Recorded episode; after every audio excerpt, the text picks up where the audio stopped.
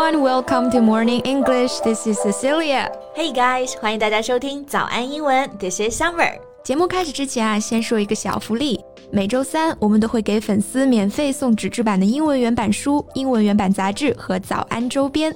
微信搜索“早安英文”，私信回复“抽奖”两个字，就可以参与我们的抽奖福利啦。很多奖品都是花钱买不到的。对。这些奖品都是我们老师为大家精心挑选的，是非常适合学习英语的材料，而且你花钱也很难买到。坚持读完一本原版书、杂志，或者用好我们的周边，你的英语水平一定会再上一个台阶的。快去公众号抽奖吧，祝大家好运！Hey Summer, I have a question for you. Okay, go for it. Have you ever sent the email to the wrong person or like sent an email and immediately regretted it? 这不是经常的吗？因为平时用到邮件的时候，其实还是挺多的。像我们工作上的沟通，还有之前求职，包括有时候也会收到一些同学发来的提问的邮件。那发的多了，就难免出错。对我也是啊，在发 email 上还是吃了些亏的。所以呢，今天我们就来跟大家分享一些在写 email 的时候呢，大家经常犯的四个错误。Yeah, you guys can ask yourself, are you doing this? Are you making the mistakes? 嗯哼。我们今天的所有内容都整理成了文字版的笔记，欢迎大家到微信搜索“早安英文”，私信回复“加油”两个字来领取我们的文字版笔记。Okay, so what is mistake number one? Okay, mistake number one, your greeting is inappropriate. 哎，这里说的 greeting 是什么呢？大家都知道，我们这个 greet 做动词表示打招呼、问候嘛。那这个 greeting 就是问候语，也就是说啊，在写邮件的时候最开头的那句话。Yeah, and you really have to think about who you are writing to. Who is this email for, right? So is it for a business colleague? Is it for, you know, maybe your boss? Is it for your friend? You have to think about how you're gonna open up your email, right? Yeah. 要想清楚你的邮件是写给谁的。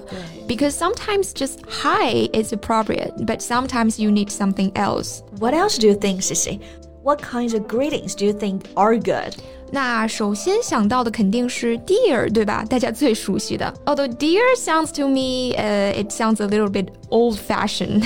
Old-fashioned 就是比较老套的，嗯，就大家写邮件全都是用 dear 开头。嗯，So what do you think, Summer? 所以你看，其实现在有很多人都在呼吁啊 ，It's time we ditch dear from work emails。就是说，工作的邮件不要再用 dear 了。嗯，我之前也读到过一篇文章啊，就是讨论这个问题的。商业邮件打招呼到底是要用 hi、hello、dear，还是都不用呢？And it comes to a conclusion that hi is becoming more acceptable, and in many businesses, it's the norm. 对， 就是说现在只说一个 hi，这个接受度啊还更高，甚至是在一些商务沟通中已经成为标准了。嗯，当然这也不代表用 dear 就错了。只是我们要弄清楚，dear 其实并不是很亲热的喊人亲亲爱的，相反，它其实是很正式的打招呼。就好像我们经常听到的“亲爱的旅客”、“尊敬的客户”一样。Right. So the reason people choose hi instead of dear is because they want to sound relaxed and welcoming to get others interested enough in the pitch to respond to it. 嗯，说白了就是为了拉近距离，对吧？嗯，我们用 hi 或者 hello 都可以。那 hi 呢，它比 hello 要更加轻松一些。那注意呢，加上名字之后用逗号而不是用句号。Yeah. For example, Hi Jane, Hello Morris，或者你可以直呼其名 John。哎，这个名字要特别强调一下，大家千万不要写成了 Dear John，因为 Dear John 呢，它在英文里面其实是指分手信的。那具体原因呢，这里就留个悬念，不展开讲了。我们在笔记里面有讲到，大家可以去我们的公众号上看一看。总之呢，If your boyfriend received your Dear John letter, he would be heartbroken. Yeah, definitely. 那有时候我们是写给很多人的，比如说一群同事啊，团队的成员啊，那这个时候怎么开头呢？I would probably say hi everyone，好像这样更加尊重每一个人的个体性，而不是像呃 dear all 一样的笼统的一整摊啊。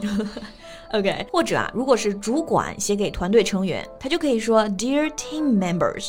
但是如果你反过来下级写给上级，就不能这么用了。嗯，其实有的时候啊。比方说，像我们这种同事啊，大家关系都比较好呢，就可以再轻松活泼一些，直接说成 Hey folks。对 folks 就是小伙伴们，嗯所以这个 Hey folks 就类似于说，哎，小伙伴们。嗯，但是轻易不要对老板这么说，否则后果自负。对。Let's move to number two. Mistake number two. What is it? Okay, mistake number two, you get to the point too quickly. Oh no, in Chinese culture, we need small talk. 不要太过于单刀直入、直切主题啊。我们中国人都讲究寒暄嘛，那这个 small talk 它就表示这种闲聊、聊天。 Oh yeah, we like to beat around the bush. 我们的文化就是讲究迂回含蓄。那这个 beat around the bush 字面意思是呢，在灌木丛旁边东敲敲西敲敲，其实对应我们中文一个词旁敲侧击。 Yeah, exactly. But first, one trick that we can offer you guys here, one thing I personally like to do, is I just like to start almost every email with a thank you. Thank you for your email. Or if the person has taken you out for lunch the day before, thank you for lunch yesterday. It's a really nice way to start off the email. Yeah, I agree with that. Thank you. 像邮件其实有很多分类，那你写的邮件如果是寒暄类的、感谢类的，或者就是给朋友写邮件，你用这个 thank you 来开头，真的还蛮好用的。嗯 But of course, we can only thank someone for their email if they emailed us before, right? of course. So, what if they haven't emailed us before? I mean, what else can we say in terms of small talk to get the email started?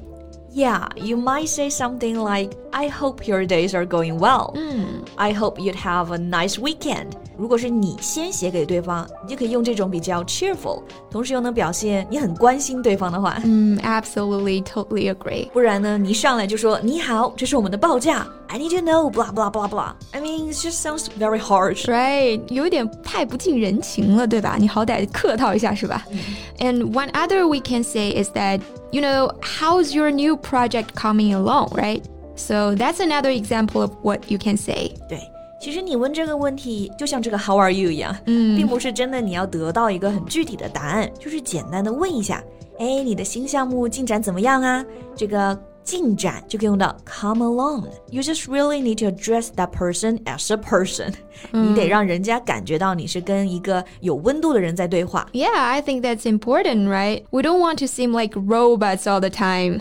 Okay, let's jump to the next. 我们再来看看下一个。 Okay, next is you don't organize your emails or your ideas，就是不组织自己的邮件，就是太唠家常了。 Right. So this is basically, you know, you don't want to go on and on and on. 我们刚刚说了要有寒暄嘛, but if you keep going on and on with lots of details, people are gonna get annoyed. Emails are not supposed to be long letters, you know. 除非啊，除非你们是情侣，然后你们刚好又有工作要谈。别发邮件就好。 right. Okay, in that case, it's a love letter, but we're not talking about love letters, guys. We're talking about emails. Exactly. 我们说时间就是金钱嘛，so it's rude if you waste someone's time. 所以呢，大家一定要尽量的保证自己发给别人的 email 是简洁、清晰明了的。 Yeah, good writing is short and concise and to the point. All right, let's roll to the last one. Mistake number four. 今天要讲的最后一个误区是什么呢？It is you don't tell people what they should do. 对，就是说你扯一通，结果对方并不知道他下一步应该做什么， 或者说呢，你的诉求到底是什么。 Right，我们直接来举例啊。比方说，在一篇邮件的最后，我们可以怎么样来表达我们的诉求呢？What are some examples of how to phrase this, Summer? Right. So we have like, let's touch base on this next week. Or please let me know by Monday if you're able to attend the meeting. Or please give me a call or follow up with me. Something like this, right? Right, you need to know what's the next step. Otherwise, it's like, what, what's that? You know? 不然的话，对方就会很茫然。What am I supposed to do? 那节目结束之前呢，我们一起来看一下 Summer 刚刚提到的一个短语啊，Let's touch base. What does that mean? Alright. Touch base means like, let's talk. Let's, you know, let's catch up. What did we resolve? Did we resolve anything? What's new? 嗯，right，touch base 它其实跟 catch up 有点像啊， 就是表示双方通过接触、交谈去了解某件事情的相关情况。Kind of like let's connect again. Yeah，就是保持联系，再联系的意思。OK，那今天要讲的四个写邮件的误区呢，我们就讲完了。So stop making these mistakes, and you'll be writing some awesome emails. Good luck. Good luck with it. 最后再提醒大家一下，今天所有内容都整理成了文字版的笔记，欢迎大家到微信搜索“早安英文”，私信回复“加油”两个字来领取我们的文字版笔记。So thank you so much for listening. This is Cecilia. This is Summer. See you next time. Bye.